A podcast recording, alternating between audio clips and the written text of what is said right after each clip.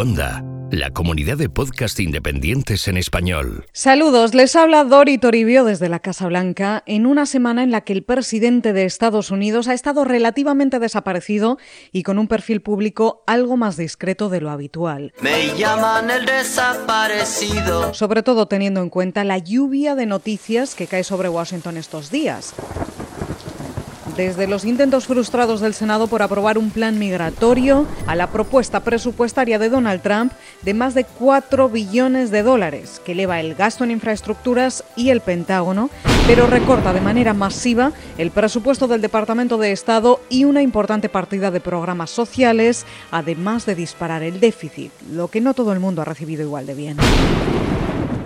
También han salido a la luz más presuntas relaciones extramatrimoniales del presidente con sus correspondientes pactos y pagos de silencio. Otra vez, otra vez. Y la guinda. Ojo, ojo, ojo. Los cargos presentados por el fiscal de la trama rusa, Robert Mueller. Cosa extraña Rusia. Contra 13 individuos y tres compañías rusas. Toma, toma. Por interferir en las elecciones de 2016 para ayudar a Trump a ganar. Toma la liada. Debilitar el sistema político. Toma. Y desestabilizar el proceso democrático. Y toma. Y estos son solo algunos titulares de una semana informativa bastante normalita aquí en Washington. This is an NBC News special report. Good day, everyone. I'm Kristen Dahlgren in New York, and we are coming on the air at this hour with news of a school shooting in South Florida. This took place in Parkland, Florida, at Douglas High School. No word yet Pero lo que sobre todo ha marcado esta semana y la ha hecho más dura que las demás es otra tragedia más, otra masacre en Florida, otro tiroteo más y otra vez el mismo debate de siempre. El debate del control de armas que divide a favor y en contra casi aritméticamente el alma de este país. Y en esto vamos a centrarnos en la semana número 56 de Donald Trump en la Casa Blanca. Los hilos de Washington. Con Dori Toribio.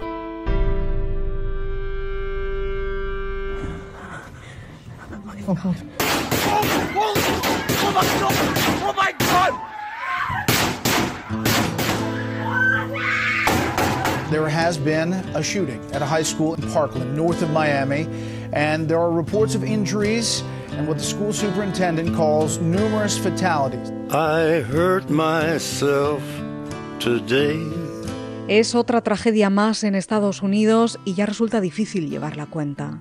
Esta vez ocurrió en Parkland, Florida, ciudad recientemente elegida como la más segura del estado, hasta que el miércoles 14 de febrero, San Valentín, en el Instituto Marjorie Stoneman Douglas, un exalumno de 19 años abrió fuego y mató a 17 personas, la mayoría estudiantes, e hirió a una veintena más, con un rifle de asalto, una R-15. Hands, hands, put your hands, guys. Hands, please, hands, please, please. Adolescentes de entre 14 y 17 años y sus profesores estuvieron atrapados en el recinto durante horas, escondidos en armarios, baños, mientras la policía identificaba al asesino, Nicolás Cruz, expulsado del centro por problemas disciplinarios, desde amenazas a compañeros a su obsesión por las armas. Well, almost no one seems to be surprised that 19-year-old Nicholas Cruz is charged with 17 counts of premeditated murder. He has a troubled past that is now coming more into focus. Esas horas fueron de terror, con los supervivientes enviando mensajes a sus familias diciéndoles que les querían y que se iban a despedir, por si acaso, conteniendo la respiración para no ser descubiertos. 17-year-old Hannah was hiding under her teacher's desk as she texted her older sister Caitlin at work. And here says, There is a shooter on campus. I am not joking. Call 911. They just shot through the walls. Someone in my class is injured. I am not joking. I'm calling 911. And then I'll call mom and dad. Hasta que la policía detuvo al asesino que después de la masacre se fue a un establecimiento de comida rápida. La Fiscalía presentó 17 cargos contra Cruz por asesinato premeditado. Sus abogados dicen que tiene problemas mentales agravados por la muerte de sus padres adoptivos en poco tiempo. Y su entorno que hubo muchas señales de alarma. Yeah, he was on the third floor. He knows the school layout. He knows where everyone would be at as of right now. He, he's been in this fire drills. He's prepared for this. Tras el tiroteo, el presidente de Estados Unidos lanzó algunos tweets, pero desapareció de la agenda pública. Tampoco hubo discurso a la nación esa noche, como suele ser habitual tras las masacres, especialmente cuando afectan a niños y a esta escala, mientras el Senado se preguntaba dónde está el presidente. This happens nowhere else other than the United States of America. A school shooting after school shooting. It only happens here not because of coincidence, not because of bad luck. We are responsible. Donald Trump sí tuiteó la mañana siguiente, el jueves, pero básicamente culpando a la comunidad por no haber alertado a las autoridades sobre los problemas mentales de Cruz cuando hubo señales de alerta. Después sí, llegó el discurso a la nación. My fellow Americans, today I speak to a nation in grief. No child, no teacher should ever be in danger in an American school. No parent should ever have to fear for their sons and daughters when they kiss them goodbye. En su discurso, Trump envió condolencias a las familias y a los supervivientes, prometió que su prioridad ahora será proteger a los niños y hacer que los colegios sean más seguros y también que hará frente al difícil problema de la salud mental, dijo. Pero Trump no dio ningún detalle sobre cómo piensa hacerlo, ninguna propuesta concreta y ni una sola mención a las armas. We are committed to working with state and local leaders to help secure our schools and tackle the difficult issue of mental health. Thank you Además, Trump solo hace unos meses revocó la normativa de la era Obama que impedía que personas con enfermedades mentales accedieran sin controles a la compra de armas. Esto provocó innumerables críticas de unos y aplausos de otros. Por un lado, los que aseguran que hace falta un mayor control de armas porque no puede ser que chavales de 19 años compren armas semiautomáticas legalmente sin permiso ni registro como Cruz. Es una cuestión de sentido común, dicen, que demuestra el hecho de que Estados Unidos sea el único país avanzado con estos frecuentes tiroteos masivos de colegios a iglesias y miles de muertes al año por armas de fuego. Pero por otro lado, los defensores de las armas responden que solo estos controles no evitarán nada, porque si un criminal quiere conseguir un arma, lo hará igual. Además lo ven como un obstáculo a su libertad individual y piden no politizar las tragedias. The reality is gun control is not going to be the answer alone. You have to look at mental health and getting others involved who recognize the problems and bringing it forward to law enforcement. Pero esta vez hubo algo diferente en todo esto y fueron las voces de los supervivientes y de sus familias. Entre las lágrimas, el dolor, el trauma, también asomó la ira esta vez, casi de inmediato. What we really need is action, because we can say, yes, we're going to do all these things, thoughts and prayers. What we need more than that is action.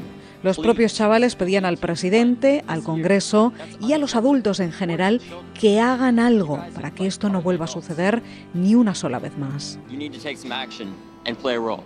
Work together, come over your politics, and get something done. No queremos más oraciones ni condolencias, sino más leyes, decía Lori Al-Hadef, esta madre que perdió a su hija de 14 años en el tiroteo del instituto. Es como enviar a nuestros niños a la guerra. Señor presidente, por favor haga algo, gritaba entre lágrimas. The gunman, a crazy person, just walks right into the school, knocks down the window of my child's door, and starts shooting, shooting her, and killing her.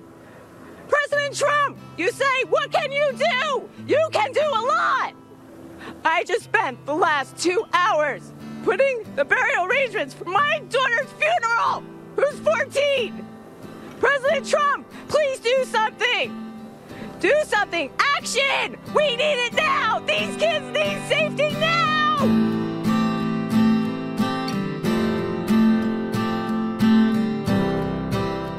No es la única. Esta vez el dolor daba paso rápidamente a la ira y la frustración. El cómo es posible que esto pase una y otra vez. Miles de personas se reunieron esa noche en una vigilia masiva en honor a las víctimas, coreando no más armas.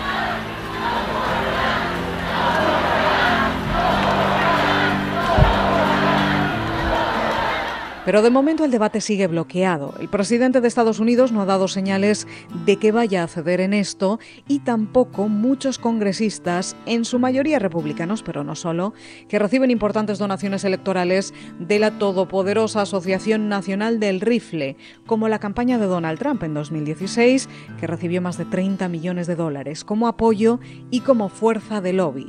Esto hace que el debate pierda fuerza y una cosa más, los errores cometidos por el FBI. We learned today that a caller tipped the Bureau off just last month about the Florida school shooting suspect, Nicholas Cruz. They were told he wanted to kill people and was a potential school shooter.